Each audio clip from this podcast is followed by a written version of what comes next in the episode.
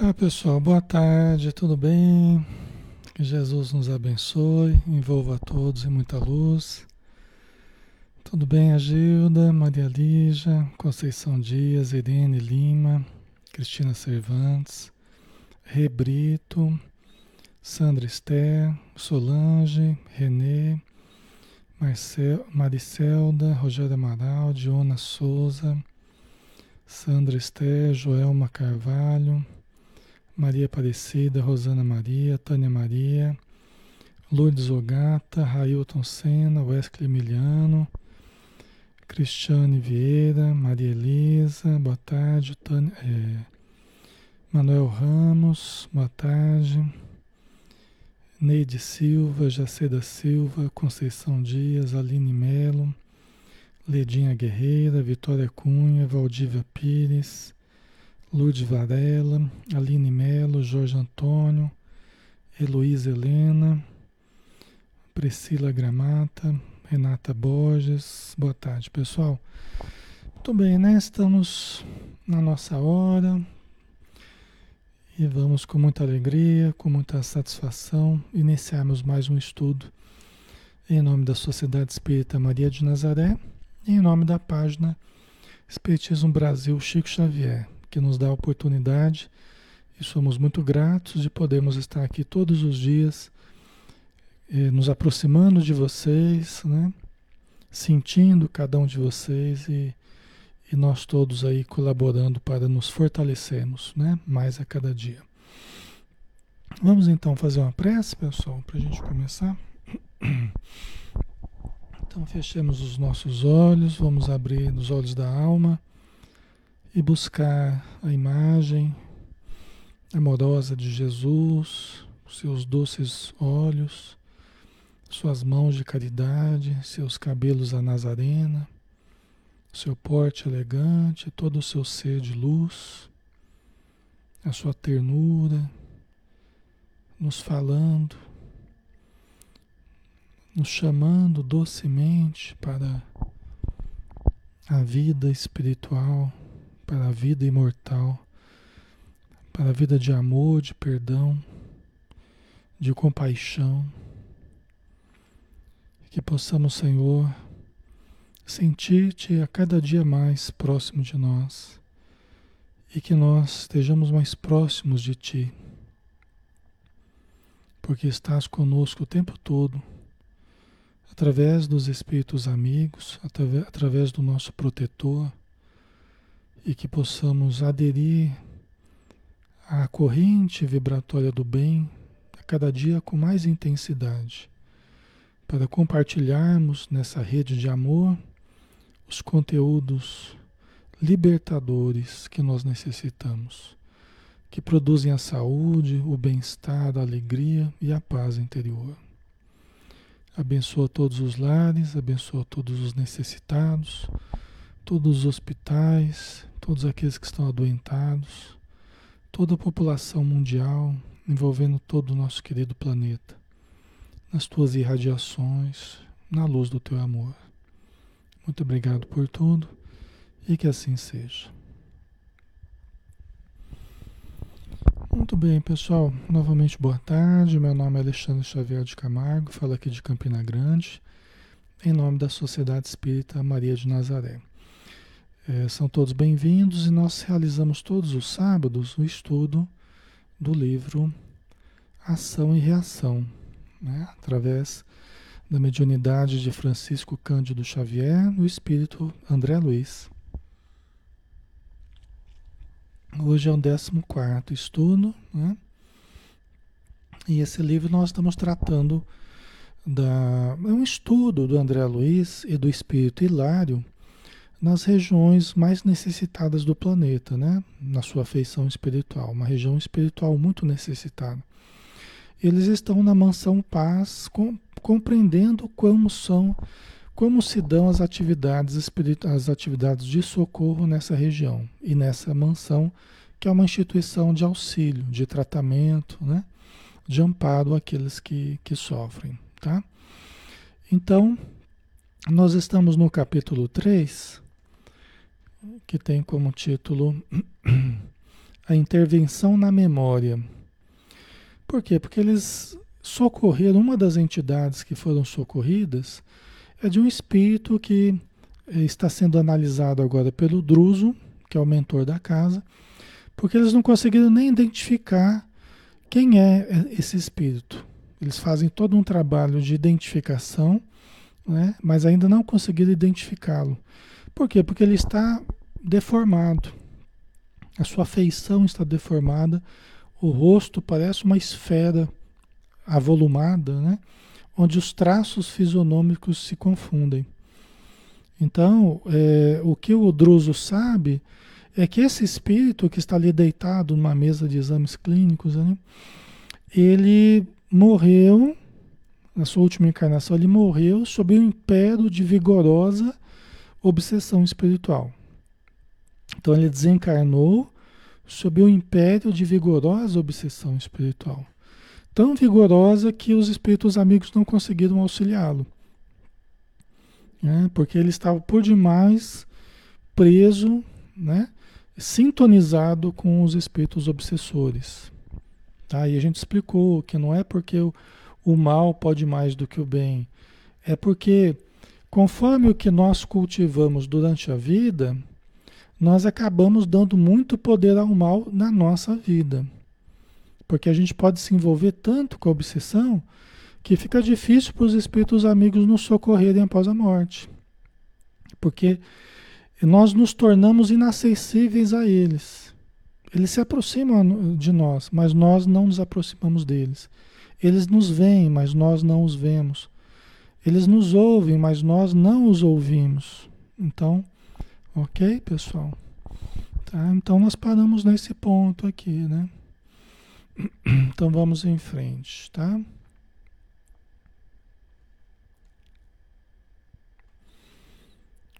Isso aqui foi o último, né?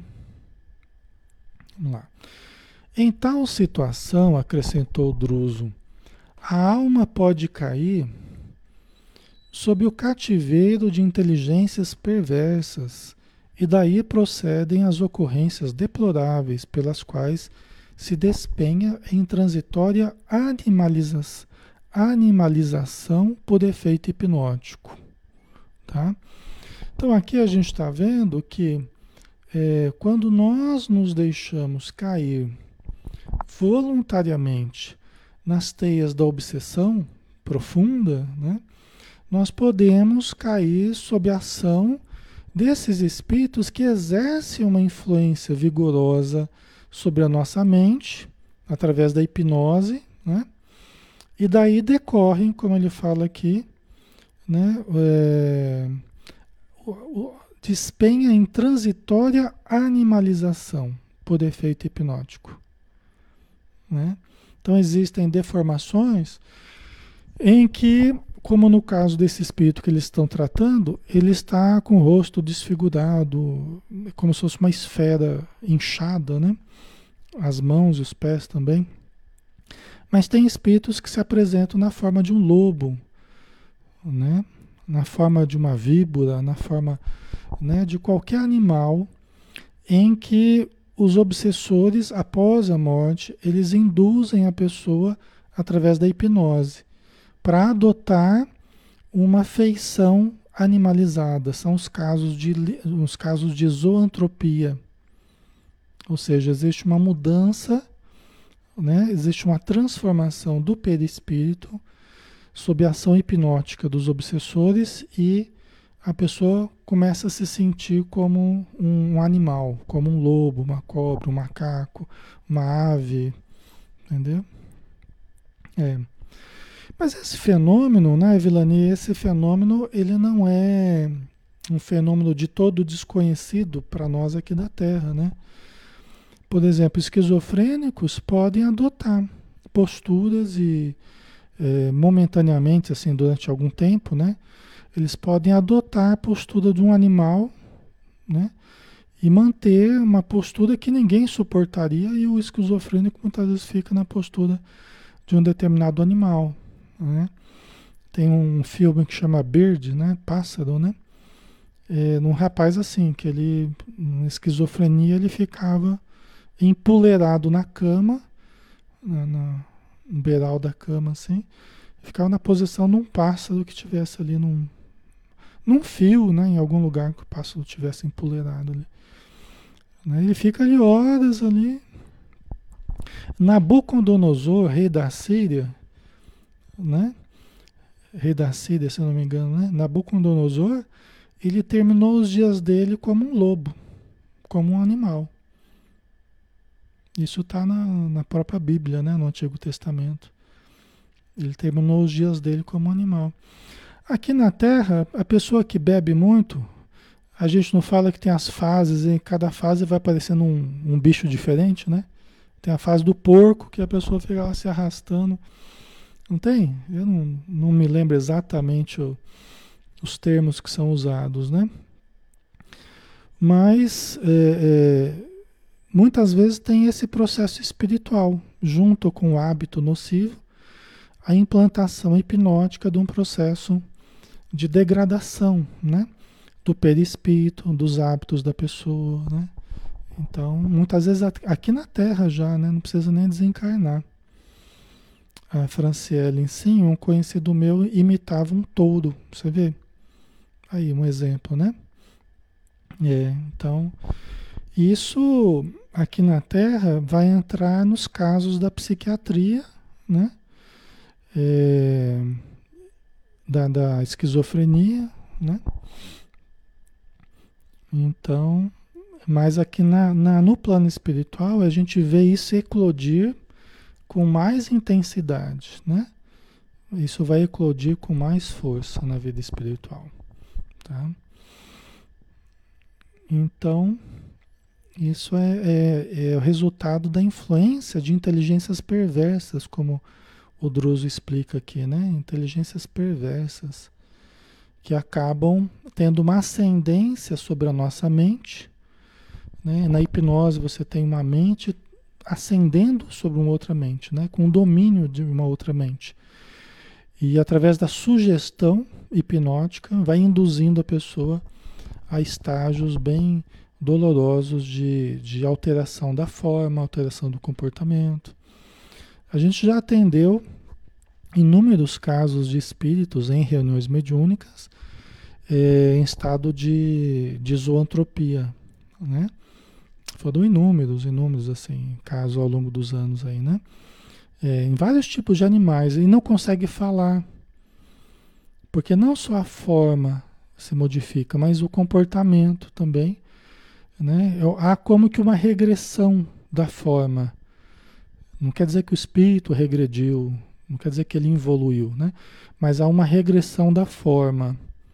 Né? É, porque nós temos a lembrança, através da evolução que a gente já fez, né? vocês lembram que a gente falou que a gente evoluiu ao longo de milhares e milhares de anos, né? A gente passou pela, pela evolução filogenética. Então nós trazemos a memória dos seres que nós já fomos. Tá? Então nós podemos entender que é uma momentânea regressão a estágios mais antigos, onde nós não falávamos, onde nós agíamos como esse, esses animais. Tá? A Vilani colocou: é normal quando uma pessoa está numa crise obsessiva Ficar com fisionomia de lobo e até salivando? Sim. Sim, aí que tá, Vilani. É, então, é, tem a ver com isso que a gente está falando. Né? Então, ou a própria pessoa está sendo induzida a isso, ou ela está retratando nela o comportamento de algum espírito que está desse jeito. Tá? Ou a própria pessoa está né, sendo induzido hipnoticamente, o encarnado, a adotar essa, essa conformação, vamos dizer assim, né, fisionômica, uma deterioração do comportamento, tá?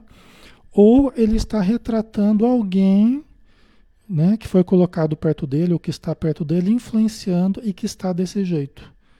Entendeu? Uma forma mais animalizada. Né? E ele começa, na sua mediunidade, ele começa a retratar Tá? Ok.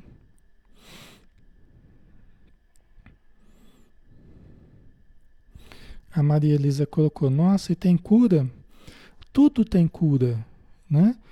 Tem casos, logicamente, casos de esquizofrenia que é, a, o, a, o caso já bem caracterizado, já de anos, e, né? quer dizer, a esquizofrenia já foi diagnosticada bem caracterizada e, e, não, tem, não tem volta nessa vida, né? Então você não tem a saída da esquizofrenia nessa vida, tá? É, então a gente, vai, a gente vai ter que reduzir os danos. Então a medicação vai tentar reduzir os danos, né? Por quê? Porque é um problema que nessa encarnação é uma prova que a pessoa vive, né? Uma expiação que ela vive, então pode viver bem. Eu tenho uma irmã esquizofrênica, né? Ela vive bem, trabalha, tem uma vida ativa, mas com a medicação e tal, né? Então, a gente vai tentando só reduzir os danos, reduzir as crises, tal, né? E também as influências espirituais que estão em torno, que geralmente acompanham, né? Nesses casos mais, mais drásticos, eles, eles falam de dramas vividos no passado em que aquele ser que está hoje esquizofrênico, ele teve uma ação bastante prejudicial para outros e tal, né? E no plano espiritual também, né? No plano espiritual também existe mudança, né? Tanto aqui na Terra a gente tenta minimizar os danos, mas aí na vida espiritual, se a pessoa tiver uma boa ação aqui na Terra, né? Ela perceber as dificuldades que tem e se ajudar, é, libertando do corpo, ela vai, vai voltando à sua normalidade com o tempo, com os tratamentos do plano espiritual, ela vai voltando à sua normalidade, né? E pode até reencarnar numa próxima vida já completamente normal. Ok? E no plano espiritual também, essas deformações são temporárias. Tá? Elas também podem vir ao normal, voltar ao normal com os tratamentos a hipnose voltada para no sentido positivo. Por exemplo, nas reuniões mediúnicas a gente usa a hipnose também, só que para desfazer da hipnose a sugestão que tinha sido feita, né? Então, sob o ao contato dos, dos espíritos amigos, do grupo mediúnico, das energias ectoplásmicas do grupo, a sugestão hipnótica que nós fazemos, a pessoa vai voltando, aquele espírito vai voltando ao normal tá? mas vai ter que se tratar durante um largo período e o mais breve possível reencarnar. Tá? A Caroline Craveiro eu já respondi, né? Ok.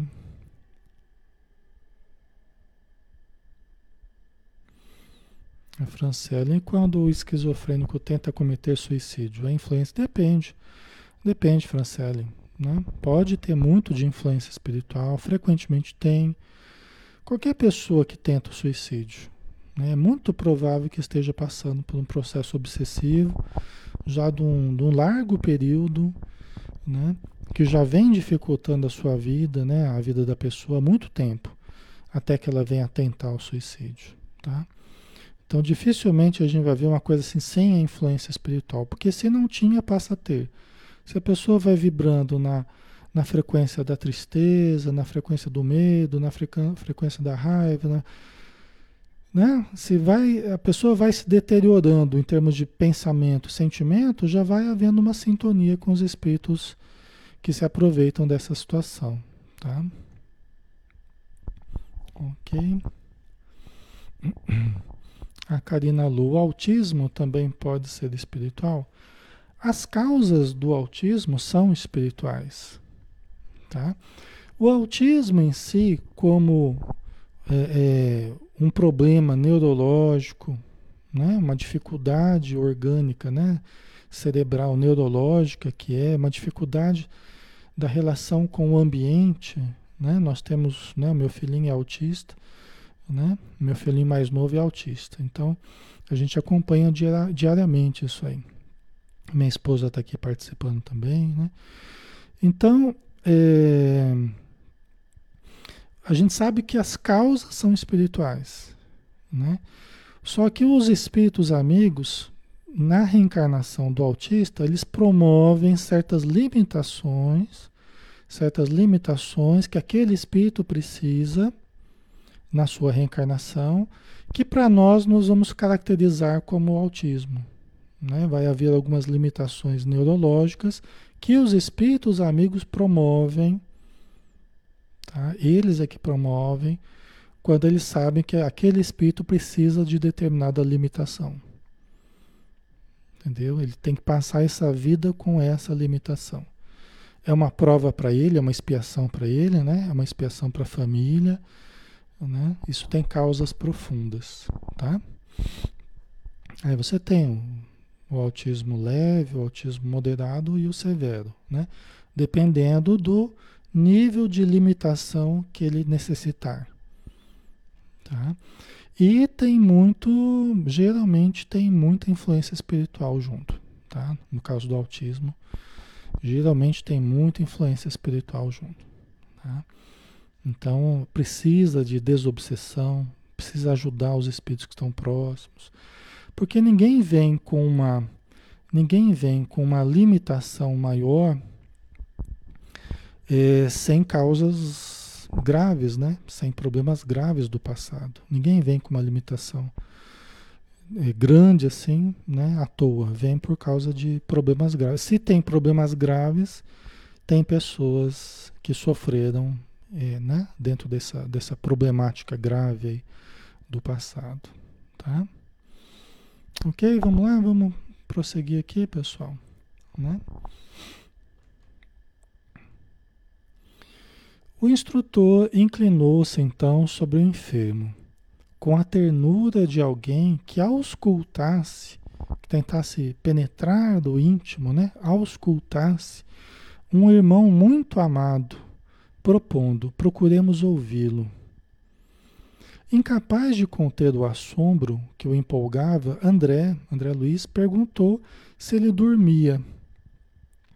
Druso fez um gesto afirmativo, esclarecendo que o irmão se encontrava sob terrível hipnose.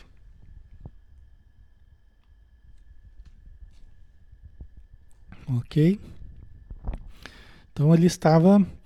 Bom, a gente viu a princípio né, que ele não estava falando, que ele estava ali num estado meio de choque, né, é, é, como se estivesse dormindo, né, paralisado ali. E o Druso está explicando, ele, ele se encontra sob terrível hipnose. Ele está num sono, num sono ruim, na verdade, né? E num transe, num transe hipnótico, né? num estado alterado de consciência num transe hipnótico. Tá? Eles vão ouvir. Como é que eles vão ouvir se ele está nesse transe hipnótico, se ele tá, se ele não está falando, né? O druso vai agir para que ele consiga falar. Tá? Inegavelmente, aduziu o dirigente, foi conduzido a essa posição por adversários temíveis, que de certo, para torturá-lo, fixaram-lhe a mente em alguma penosa recordação. Qual seria a causa daquele martírio? Tá? Então, como que como que os espíritos obsessores agem, né? Então, o Druso está explicando, eles, né, provavelmente eles para torturarem esse espírito na vida espiritual, talvez até na durante a vida material, né, e depois continuando na vida espiritual, eles fixaram a mente dele em alguma penosa recordação. Né? Então, alguma coisa que ele fez que produzia sofrimento para ele lembrar do que ele fez, eles devem ter fixado a mente dele em alguma penosa recordação. E fica ali fixado, né? É, alienado do mundo de fora. Quando vocês estão com alguma preocupação, muito séria, né? Alguma coisa que está absorvendo muito vocês. Vocês não andam na rua como se fosse um zumbi, né? Vocês estão olhando para as coisas e não estão nem vendo porque porque vocês estão presos a, a, a imagens interiores, a lembranças interiores, a, a, a, clichês mentais ligados àquilo que vocês estão preocupados, não é? Ou às vezes você está dirigindo, mas você não tá nem. Você está no automático, né? Você vai dirigindo no automático, mas intimamente você está preso àquela, àquela, àquela discussão que houve com alguém, né? Aquela situação chata que você venciou, alguma coisa que está torturando você. Algo que alguém te falou e você está discutindo internamente, e você está alheio ao que está ocorrendo ao redor. Não é assim que acontece? Se passa alguém conhecido, cumprimenta, você pode levantar a mão, mas você nem detecta que é a pessoa, né? Você não registra aquilo. É como se você não tivesse presente. E na verdade não está presente, né? Você está em algum lugar dentro de você alheio ao mundo de fora, né? Alheio ao mundo de fora. a Maria José Ponciano, para impedir qualquer ajuda dos espíritos socorristas, também, também, também. Os espíritos infelizes fazem isso, com eles mesmos e com outros, tá? É, procurando fixar a mente é, é em coisas que eles sofreram para aumentar o ódio deles, né? Então eles, eles usam esses artifícios, né? É, para se tornarem mais refratários à ajuda, né? os obsessores para não se deixarem enfraquecer pelo sentimento de compaixão. Então eles tentam fixar a mente deles no que eles sofreram para aumentar a raiva, o ódio, a frieza, eles fazem isso. E também na, na mente de alguém que eles estão querendo torturar para que a pessoa se torne menos acessível ao, ao socorro, sim. Ok. A Regiane, a culpa deve gerar isso. É então, muito frequentemente através da culpa. A culpa é o grande é o grande, a grande porta de acesso aí do, dos obsessores a nós, né? Por isso que cultivarmos uma vida reta, né? É, nos libertarmos de qualquer fraqueza, faz com que a gente se sinta bem, se sinta mais fortalecido, né? Porque qualquer fraqueza, qualquer vício, qualquer coisa que sabemos que é errado, que nos fragiliza, que abre espaço para a culpa, né? Não estou dando o meu melhor, eu podia estar tá fazendo melhor, podia estar tá fazendo mais. Qualquer coisa que abre espaço para isso nos, nos fragiliza, né? Nos coloca mais predispostos à, à influência nociva, né? Então a gente ir percebendo as fragilidades e desfazendo as fragilidades faz com que a gente tenha uma força muito maior de resistência do, dos assédios que a gente pode sofrer. Né? A gente resiste muito mais aos assédios, né? Porque sermos assediados, todos nós somos. Até Jesus foi. Mas ele não era obsediado. Ele era assediado, mas não obsediado, né? justamente porque a força dele, incrível, né, o poder mental dele, suplantava qualquer, qualquer tentativa exterior. Né? Agora a gente tem que se fortalecer, nós precisamos, a maneira, ao exemplo de Jesus, nós precisamos nos estruturar de uma forma melhor. Né? Qual seria a causa daquele martírio né, que esse irmão estava passando? Né? Qual seria a causa? Vamos ver. Druso explicou que acentuado, excetuados, desculpa, a exceção, né? Druso explicou que, excetuados os sacrifícios escolhidos pelas grandes almas, não se ergue o espinheiro do sofrimento sem as raízes da culpa, tá? Então aqui tem casos, há casos, né? que são casos mais raros, não, são, não é a maioria.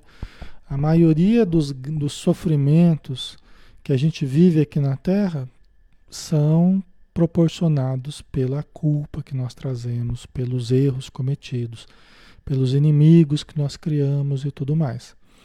Excetuados, é, é, desculpa, né? Quer dizer, estão tirando a maioria né? Você tira a maioria que é esse caso de, de realmente comprometimento no passado. Aí você tem alguns casos que são sacrifícios escolhidos pelas grandes almas. Tá até mesmo no campo das, das limitações, né, das crenças especiais e tal. Existe sim, nós sabemos que existem casos de espíritos que vêm numa missão, que vêm num. Mas aí, pessoal, é bem menor quantidade. Né? A grande maioria vem bem comprometido. A grande maioria vem bem comprometido. Aí são casos muito eventuais, né? É, não, nessa, não somente nessa área, mas em todas as áreas do sofrimento, você pode ter as grandes almas escolhendo um determinado sacrifício. Mas tirando essa situação, o que a gente tem, a grande maioria, a, a, as pessoas colhendo o, o, o espinheiro que semeou que semeou no passado. Né?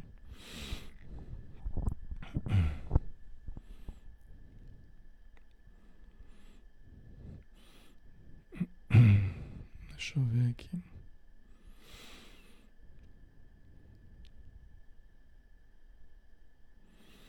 A Tânia Maria, né? Alexandre, me tira uma dúvida. Esses espíritos obsessores aparecem em que formato?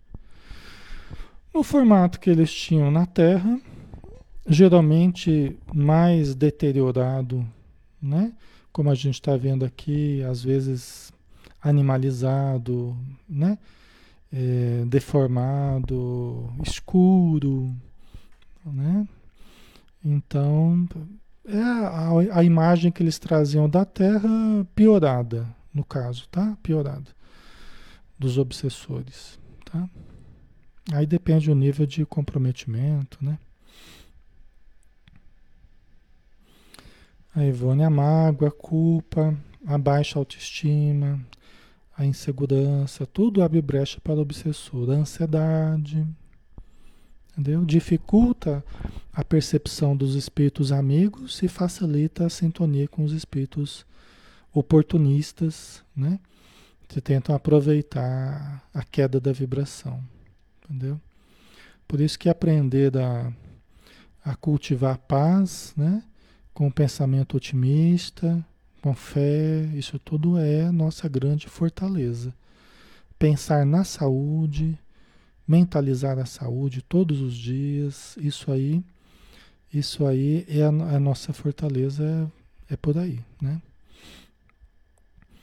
Para atingir a miserabilidade em que se encontra, nosso irmão terá acumulado débitos sobremaneira escabrosos. Então nada vai vir do nada, pessoal. Nada virá sem causas profundas. Não existe isso. Não existe, pessoal. Nem na matéria aqui, nem no plano espiritual. Nada vem do nada. Nada vem do acaso, sem motivo, sem razões justas. Tudo, tudo, tudo, tudo. E tem razões. Ou produzidas por nós nessa vida, ou produzidas por nós no passado. E não é castigo de Deus, é a lei de ação e reação. É a lei de ação e reação. É o resultado das nossas obras. Não é castigo de Deus, é o resultado das nossas obras. É, é a simples colheita do que nós temos semeado. Né? É porque Deus permite que eu faça essa semeadura. Permite porque Ele deu o livre-arbítrio. Você não gosta de pensar, de escolher de ter os seus desejos atendidos? Então, isso aí é uma dádiva que Deus nos deu, que é o livre-arbítrio. Né? Então, só que o uso do livre-arbítrio ele exige responsabilidade. Né? Enquanto a gente não aprende a escolher bem, a usar bem o livre-arbítrio, a gente tem uma colheita ruim que é para a gente perceber que a gente está escolhendo mal. Opa, eu estou recebendo uma coisa negativa. Por quê? Porque eu estou escolhendo ao longo do tempo de forma negativa. Alexandre, mas eu sou uma pessoa boa, só quero o bem dos outros, só procuro fazer o bem, tenho uma boa intenção. Por que, que eu estou tendo coisas negativas? Porque nós estamos colhendo hoje não apenas o que a gente tem feito hoje, a gente está colhendo o que a gente tem feito nos últimos séculos. Né? Nós estamos colhendo hoje nessa vida não apenas o que a gente faz nessa vida, a gente está acolhendo o que a gente fez nos últimos séculos. Tá? Então, Né? É como diz o Evangelho segundo o Espiritismo: se você não encontra a causa dos infortúnios no presente, você vai encontrar certamente no passado. Né? Hoje, depois de muito bater cabeça, depois de muito sofrer, a gente já está tentando ser melhor. A gente já está querendo bem, já está buscando bem, graças a Deus, né? Quer dizer, isso já demonstra algum, algum progresso realizado. Mas existem contas ainda que ficaram. Existem perseguidores a quem eu fiz mal, que estão no meu encalço, criam armadilhas, criam constrangimento, mas ainda é a colheita do, do que eu fiz, entendeu? É o fruto ainda, então não dá pra gente ser revoltado, achar que é, inju é injusto, que eu sou tão bonzinho, né? Sou tão bom, porque foi ocorrer justamente comigo, sou uma pessoa tão boa, né? Às vezes, né? A gente pode pensar, né? O ser humano pode pensar, mas talvez a gente nem seja tão bom assim quanto a gente imagina e no passado tenhamos sido pior ainda. Então, né? Às vezes a gente super, se superestima, né? E às vezes nem é tão bom assim, né? Aquele jovem rico lá que chegou para Jesus, né? Bom mestre, né? Aí Jesus falou assim: Por que me chamas bom? Bom só Deus, bom só o nosso Pai. Né? Nem Jesus quis quis essa pecha de bom, né? Quis essa, esse adjetivo de bom. E nós, né, vamos nos achar tão bons assim, né? Aí esse jovem rico, ele se achava muito bom, né? Ah, Senhor, o que, que eu preciso para alcançar a vida eterna? Falou, olha, você cumpre a lei e tal, né? honrar o seu pai, sua mãe e tal, falou os, os, mandamentos, né? Ah, Senhor, mas eu já, eu já faço tudo isso. Será que faz? Né? Então a gente precisa analisar. Será que a gente está fazendo tudo o que a gente podia fazer? Ou a gente está que nem um moço rico? Não, Senhor, eu já faço tudo isso, eu já faço. Às vezes não faz nada e acha que faz muita coisa, né? Então, às vezes a gente se superestima muito, né? É, e tem muita coisa que a gente poderia fazer que a gente não está fazendo. O nosso sofrimento aqui na Terra, gente, é muito mais pelo que nós não fazemos do que pelo que nós fazemos. São os hábitos bons que eu não estou cultivando, é o que eu não estou aprendendo, é a pessoa que eu não estou me tornando, que eu poderia me tornar uma pessoa melhor. Né? Mas enquanto eu me acomodo, né? não faço mal para ninguém, entre aspas, fico lá acomodado, não faço bem também, né? fico lá acomodado. Né? Então, esse, essa, essa, esse não desenvolver, isso já é um mal. No próprio livro dos Espíritos fala, não adianta só a gente não fazer o mal, a gente tem que fazer o bem. Tem que ser ativo, tem que haver desenvolvimento. Né? Nós seremos responsabilizados não apenas pelo mal que não fizemos, mas pelo bem, pelo mal que fizemos, mas pelo bem que deixamos de fazer. Né? Pelo quanto a gente poderia desenvolver e a gente não tem desenvolvido. Né? Então, é muito maior do que a gente achar que a gente já está fazendo tudo o que devia. Né? Tem muita coisa que a gente pode melhorar. Né? E isso tem uma relação direta com o que a gente sofre ainda. A gente sofre pela falta da prece que a gente não faz, pela falta da, da leitura que a gente não lê, pela falta do evangelho no lar que a gente não faz, pela falta do trabalho mediúnico que a gente não participa e tem mediunidade e não quer usar. Aí vai ver um monte de faltas que a gente tem cultivado e que nos mantém no nível que nós temos estado, num nível ainda precário. Né? E aí isso responde por muitos dos problemas que existem na humanidade ainda, né? Ok.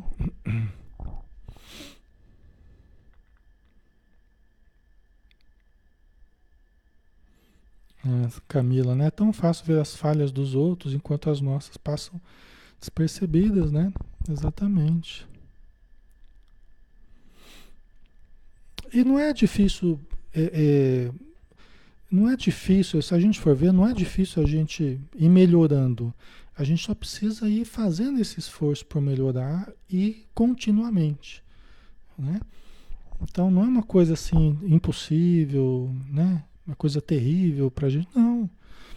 É só a gente continuar buscando bem, busca estudar, busca usar os recursos que possui e estará no caminho certo, né?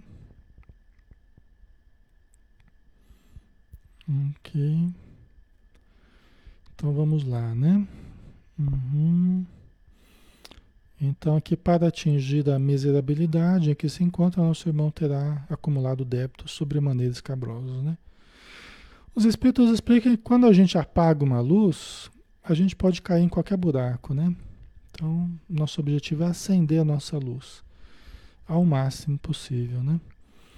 Druso passou o ato contínuo a atuar diretamente sobre o enfermo, aplicando, explicando, desculpa. Desintegremos as forças magnéticas que lhe constringem os centros vitais e ajudemos-lhe a memória, para que se liberte e fale. Então o Druso ele começou a aplicar um passe, usar a força magnética dele, né? e começou a aplicar um passe no, no, no corpo desse espírito, né? nos centros energéticos, nos, nos chakras, né? nos centros energéticos do perispírito desse irmão. Desintegrando, diluindo, desfazendo as forças magnéticas que estavam constringindo os centros vitais, a fala, o pensamento, né? Todos os centros vitais.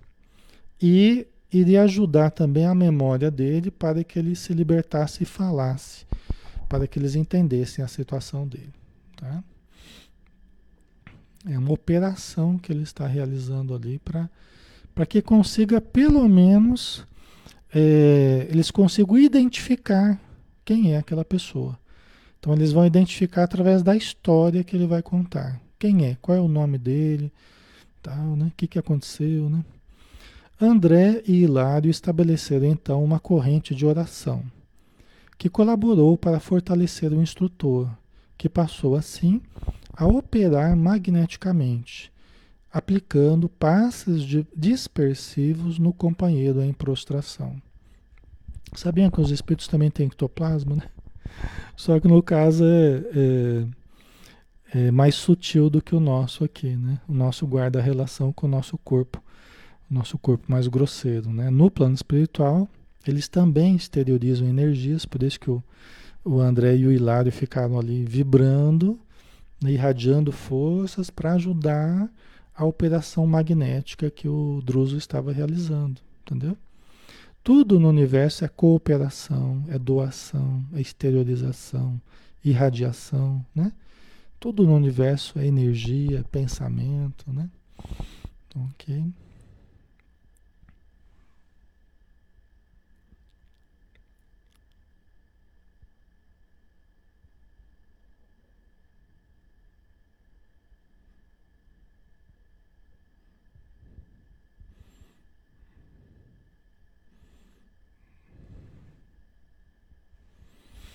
Ok, vamos lá, né?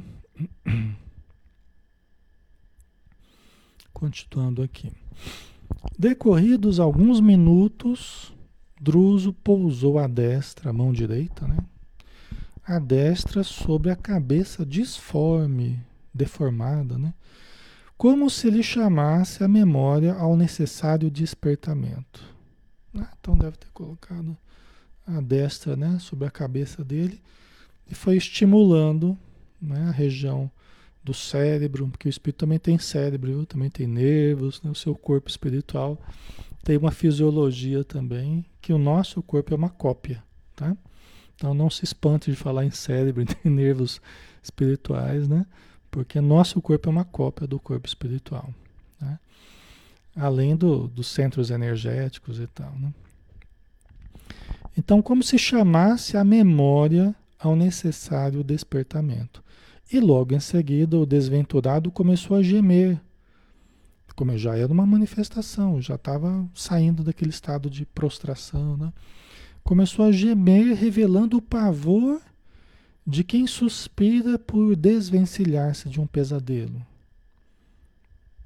Então olha que interessante, já estava melhorando ali, já estava ele estava paralisado, estava inerte ali, estava né, bloqueado. Através dos passos ele começou meio que despertar, gemer, revelando o pavor de quem suspira por desvencilhar-se de um pesadelo, pesadelo íntimo que ele estava vivenciando. Né? Ok.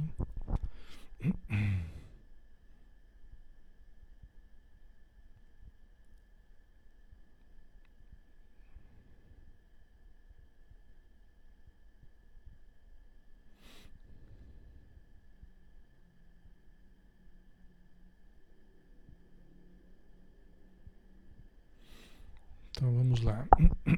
Vamos dar sequência aqui. O instrutor interrompeu, porém, a operação, deixando o enfermo naquele estado, o que levou Hilário a indagar aflito. Deverá permanecer então assim, à beira da vigília, sem reapossar-se de si mesmo? Olha que interessante. O Druso, o que, que ele fez? Ele ele aplicou as energias, ele começou a, a, a se reapossar da sua memória, das, né, dos movimentos tal, só que ele ficou naquele estado de pavor, naquele estado, naquele pesadelo horrível que ele estava vivendo internamente. Aí o André falou assim, olha, mas você não vai, você não vai é, torná-lo a consciência completa? Você vai deixar ele nesse pesadelo, nessa, nesse estado ainda subconsciente ali, fora do, do, do, nível do ego, né? fora da consciência. Nós estamos aqui no, usando o ego, nós estamos na consciência. Né? Mas o, aquele espírito ele deixou fora desse nível. Ele deixou num nível mais subconsciente. Tendo acesso ao, ao, ao self, né? a memória mais profunda daquele espírito. Tá? Aí o André Luiz perguntou, né? Aquele, aquele, aquele espírito vai ficar nesse estado? Ele vai ficar desse jeito, né? Você não vai trazer ele à, lucidez completa, né? Aí o Druso respondeu: Não lhe convém o imediato retorno à realidade. Olha que interessante. Não lhe convém o, o, o imediato retorno à realidade poderia sofrer deplorável crise de loucura, com graves consequências. Olha que interessante. Né? Quer dizer que para ele, nesse momento, era melhor que continuasse ainda alheio ao que estava acontecendo. Gente, o que, que vocês fariam? Como vocês se sentiriam se de repente vocês recobrassem a consciência,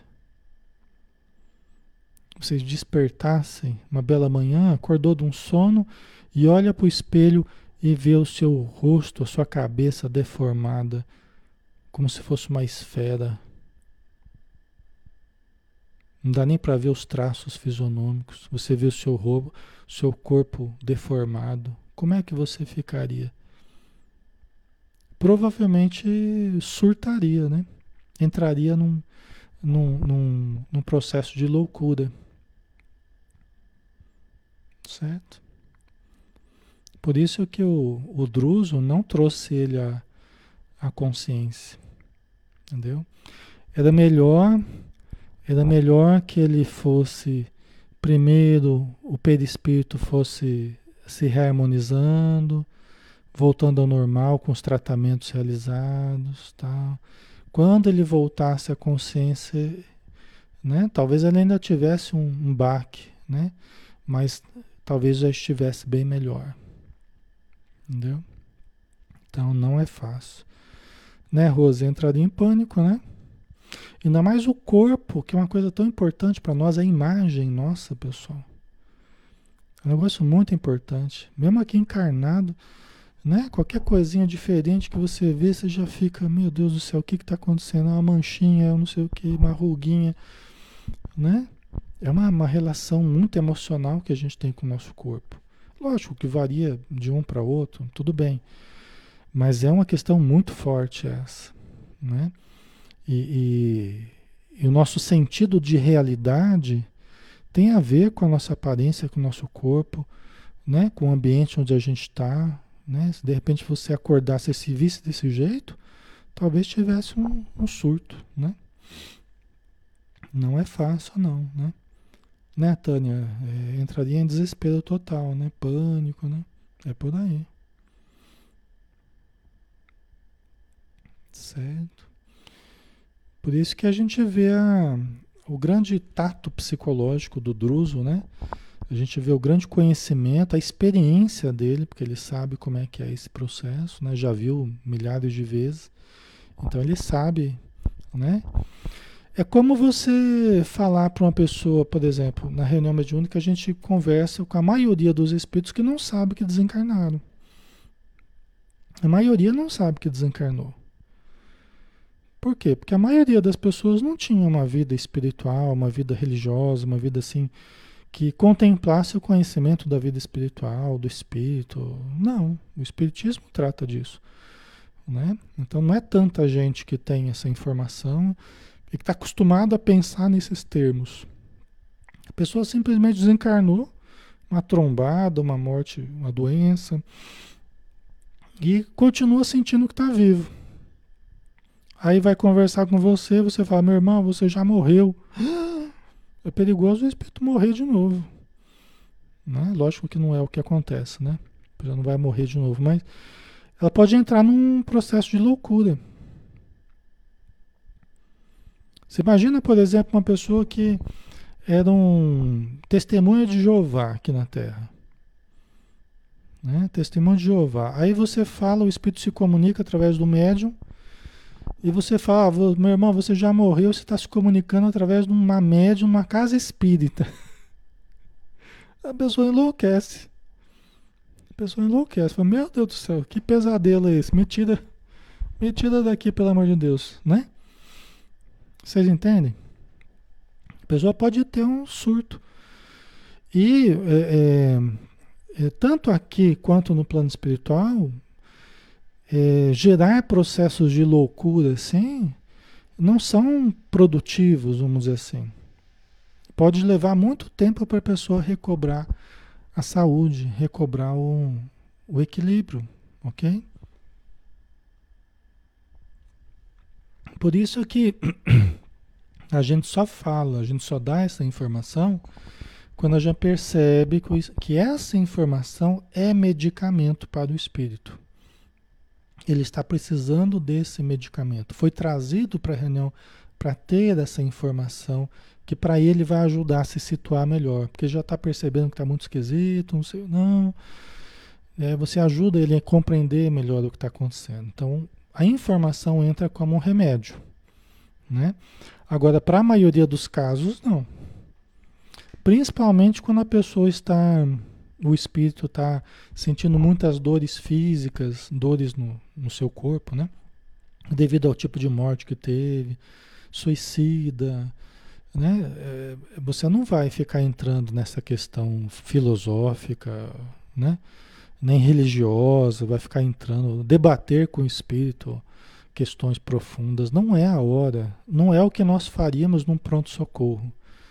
Né? Num pronto-socorro você não vai ficar debatendo questões religiosas, questões filosóficas, existenciais. Você vai socorrer. Sim, meu irmão, o que, que você está sentindo? Ah, minha perna, às vezes a perna está esmagada. E ele está sentindo a perna esmagada. Meu irmão, nós já estamos aplicando a medicação. Os médicos já estão cuidando, já estão fazendo os procedimentos, tal, tal. Olha como está aliviando, vai usando a sugestão hipnótica, vai né? Olha como está aliviando, está passando e vai aplicando a energia, o grupo vai vibrando, para que o espírito sinta o alívio, para que ele consiga finalmente dormir um pouco, relaxar. Faz anos, às vezes, que ele não consegue dormir, não consegue relaxar, só sentindo dor, desespero, né? Não entende o que está acontecendo com a vida dele, morreu com problema respiratório, está numa crise Entendeu? Então, primeira coisa é aliviar. Então, não vou falar que ele morreu, não vou falar que ele está em centro espírita. Não... Meu irmão, você está aqui no hospital, nós estamos aqui no hospital te atendendo. Não precisa falar que é um hospital espiritual, que é um hospital, né? Entendeu? Certo? Então, isso é um tato, né? Um tato espiritual, um tato psicológico que os doutrinadores vão entendendo, vão começando a usar, né? No seu treinamento, vão aprendendo a conversar. Existe uma, uma ciência de ajudar, né? Na doutrinação, no esclarecimento aos espíritos sofredores, né? Do mesmo jeito que o, que o druso tem o seu conhecimento ali dos casos que aparecem para ele, né? Ele sabe os procedimentos, como fazer e tal. Certo?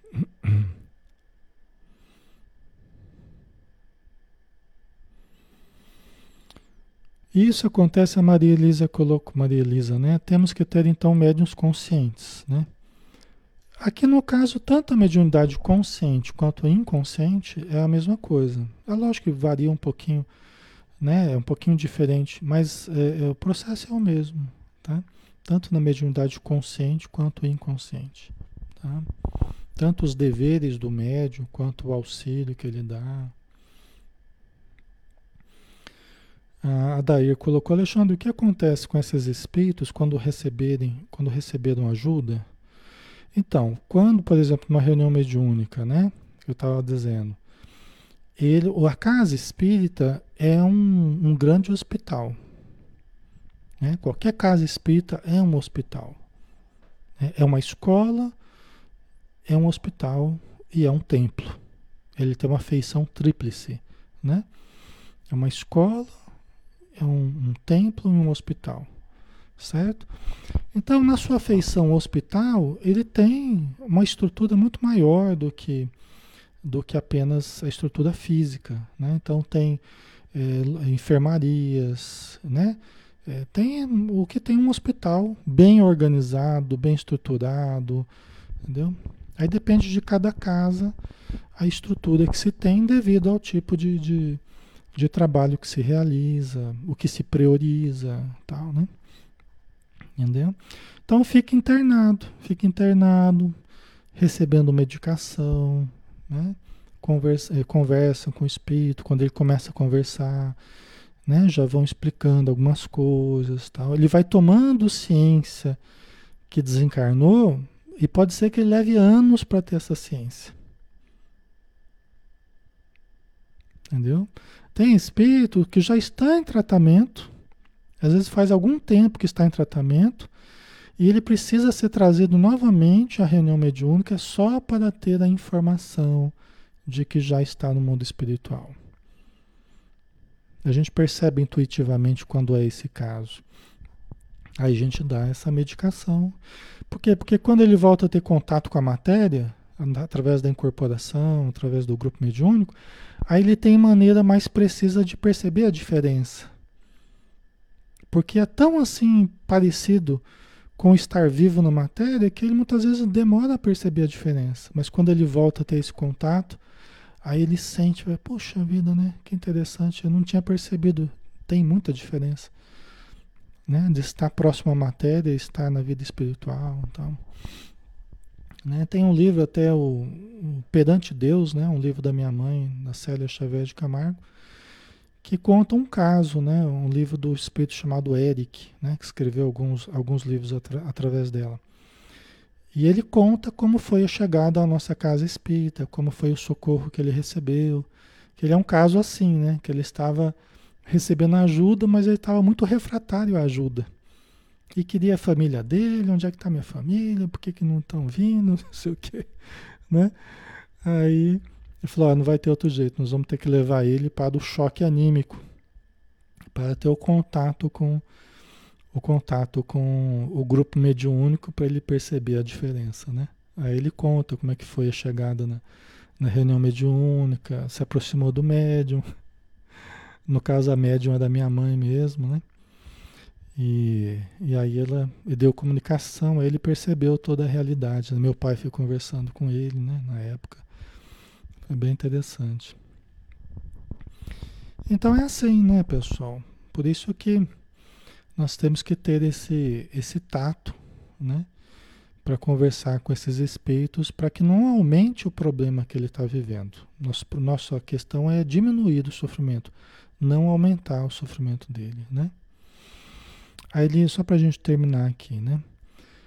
Conversará conosco assim qual se vê, com a mente enovelada a ideia fixa que lhe encarcera os pensamentos no mesmo círculo vicioso a fim de que lhe venhamos a conhecer o problema crucial sem qualquer distorção. Por quê? Eles iam conversar com ele nesse estado alterado de consciência, né? Vão conversar com ele num nível ali subconsciente, ele tendo acesso com a mente totalmente vinculada ao que está atormentando ele. Por quê? Porque se trazem a consciência, ele, pod, ele volt, voltaria ao, ao campo do ego, vamos dizer assim, ele poderia não lembrar tudo o que aconteceu e poderia distorcer as informações. Então, quando a gente conversa com o eu profundo, a gente, a gente conversa com aquilo que realmente aconteceu, o que realmente a pessoa está sentindo. Né? Então, a gente tem acesso à verdade de uma forma mais límpida. No campo do ego, as defesas do ego, elas já distorcem muita coisa, já camufla muito sentimento, já a história já muda, entendeu? Que é o que a gente faz quando a gente volta, por exemplo, da, da noite em que a gente teve sonhos específicos, você teve vivências no plano espiritual, mas aí você lembra do sonho meio bagunçado, você lembra do sonho, né? Porque nós não temos essa mesma capacidade de, de traduzir aquilo que a gente vivenciou no plano espiritual de uma forma muito límpida, muito precisa, vamos dizer assim. Né? A nossa mente consciente, ela, né, ela inverte algumas coisas, muda algumas coisas, tá? dificulta um pouco o acesso e a compreensão da, da verdade mesmo. Tá? Ok?